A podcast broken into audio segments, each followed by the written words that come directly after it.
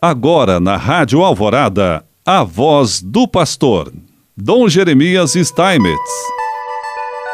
Prezado irmão, prezada irmã, mais uma vez nós aqui estamos e queremos te saudar com alegria e com paz. Aliás, paz é o grande assunto. Esse mês de janeiro nos impele a refletir.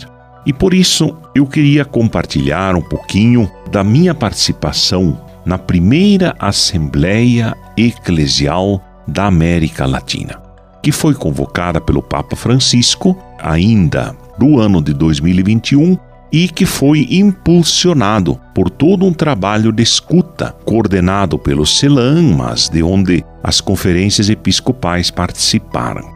Então, numa das conferências durante esta Assembleia Eclesial, de 21 a 28 de novembro de 2021, falava-se da conversão pastoral integral e os quatro sonhos proféticos. Esta primeira Assembleia Eclesial não é um evento a mais. É um passo novo de um rico processo sinodal na América Latina e no Caribe que deu à Igreja uma palavra e um rosto próprio.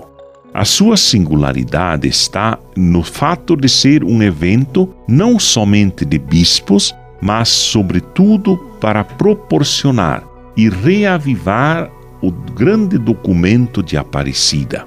Aparecida é basicamente uma conferência que se propôs a dar novo impulso à renovação do Vaticano II, segundo uma recepção criativa de todos esses fundamentais momentos fundamentais, feitas em torno de Medellín, de Puebla, de Santo Domingo, que são outros grandes eventos na história da América Latina.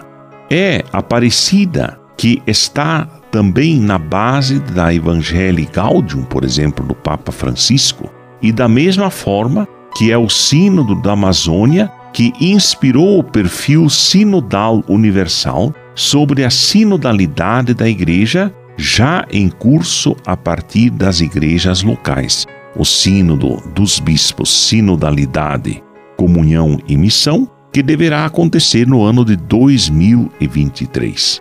Assim, é, fala-se da conversão integral e os quatro sonhos. Quais, quais são exatamente esses quatro sonhos?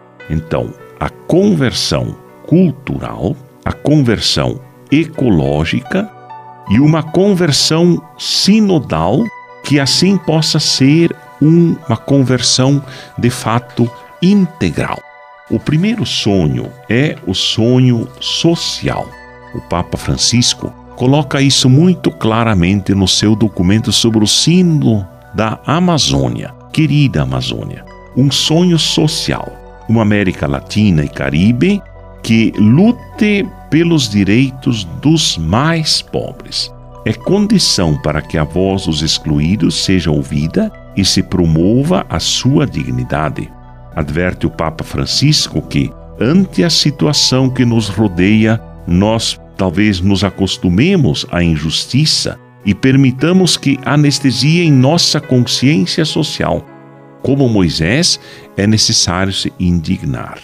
É também um sonho cultural uma América Latina né, que preserve sua riqueza cultural. Uma riqueza na qual brilha a beleza humana de maneira tão variada. Destaca o Papa que em nosso continente convivem muitos povos e nacionalidades em um poliedro de culturas, algumas em uma situação muito frágil. Mas também o Papa propõe um sonho ecológico um continente que cuide da beleza natural desse continente. É urgente cuidar a casa comum, porque milhares de espécies vegetais e animais desaparecem cada ano. Já não poderão louvar a Deus com sua existência, nem comunicar-nos a sua própria mensagem. Recorda o Papa, junto à ecologia da natureza está a ecologia humana e a ecologia social. Por fim, o sonho eclesial. Uma igreja com rosto latino-americano e caribenho. Diz o Papa: propiciar uma igreja de rosto próprio e implementar a cultura do encontro em vista de uma harmonia pluriforme. Recorda que a tradição da igreja não é um depósito estático, mas sim de raiz de uma árvore que cresce na culturalidade, dando origem a uma igreja com um rosto pluriforme. É assim que Deus quer nos abençoar. Em nome do Pai, do Filho e do Espírito Santo. Amém.